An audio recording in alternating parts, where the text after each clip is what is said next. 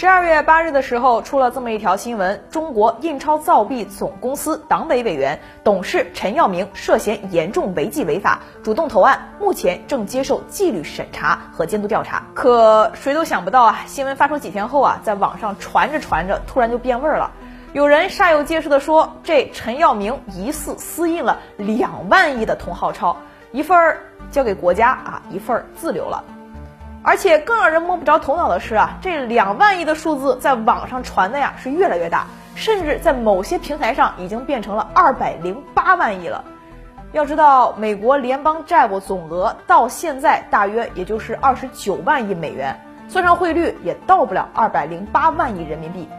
真不知道是该说这造谣的产业也有通货膨胀啊，还是该说这人有多大胆，这谣就有多大产。对此，十二月二十二日，中国人民银行货币经营局有关负责人表示，此为谣言，性质恶劣。人民币印制发行有严格的工作程序和技术标准，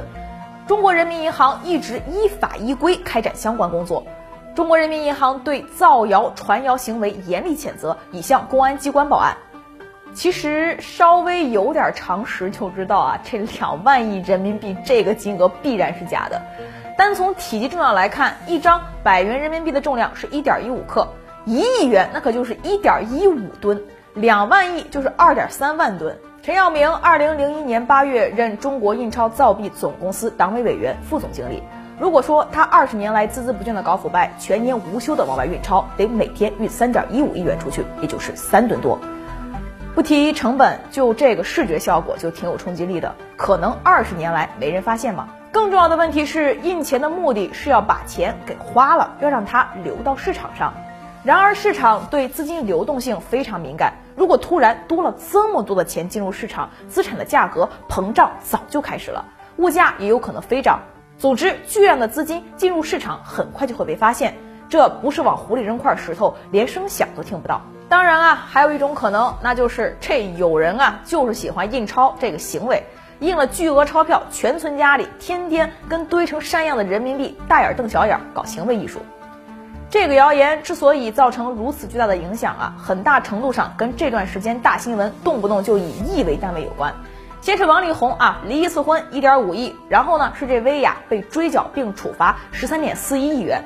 不少吃瓜群众啊，已经对亿这个数量啊脱敏了，才让这两万亿的谣言大行其道。除此之外，不少网友对于国家印钞的流程啊，并不是很熟悉，很多相关的知识呢，都是从一些类型电影里获得的。这些影片的情节呢，通常是啊，一个技艺精湛的画师或者是匠人做出一块模板，然后呢，几方势力为此争夺，打得血肉横飞，弄得好像只要有了模板，这印钞啊就是个简单轻松的活计。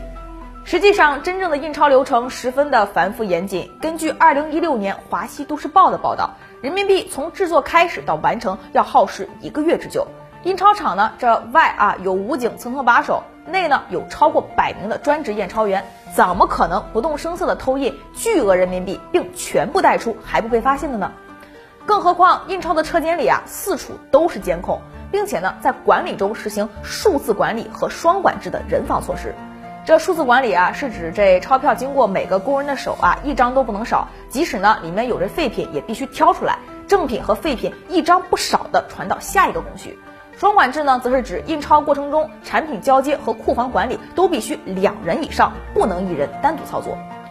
由于电子支付的普及，我们现在对现金的接触啊是越来越少了，甚至都不太熟悉这百元大钞的触感了。再加上大额的数字距离现实生活实在太远，导致呢有些网友在看到这些信息时啊一时反应不过来，很多谣言呢就是这样传起来的。互联网时代，信息传递的速度越来越快，谣言也传得越来越快。为了不被套进去啊，我们必须要多加思考。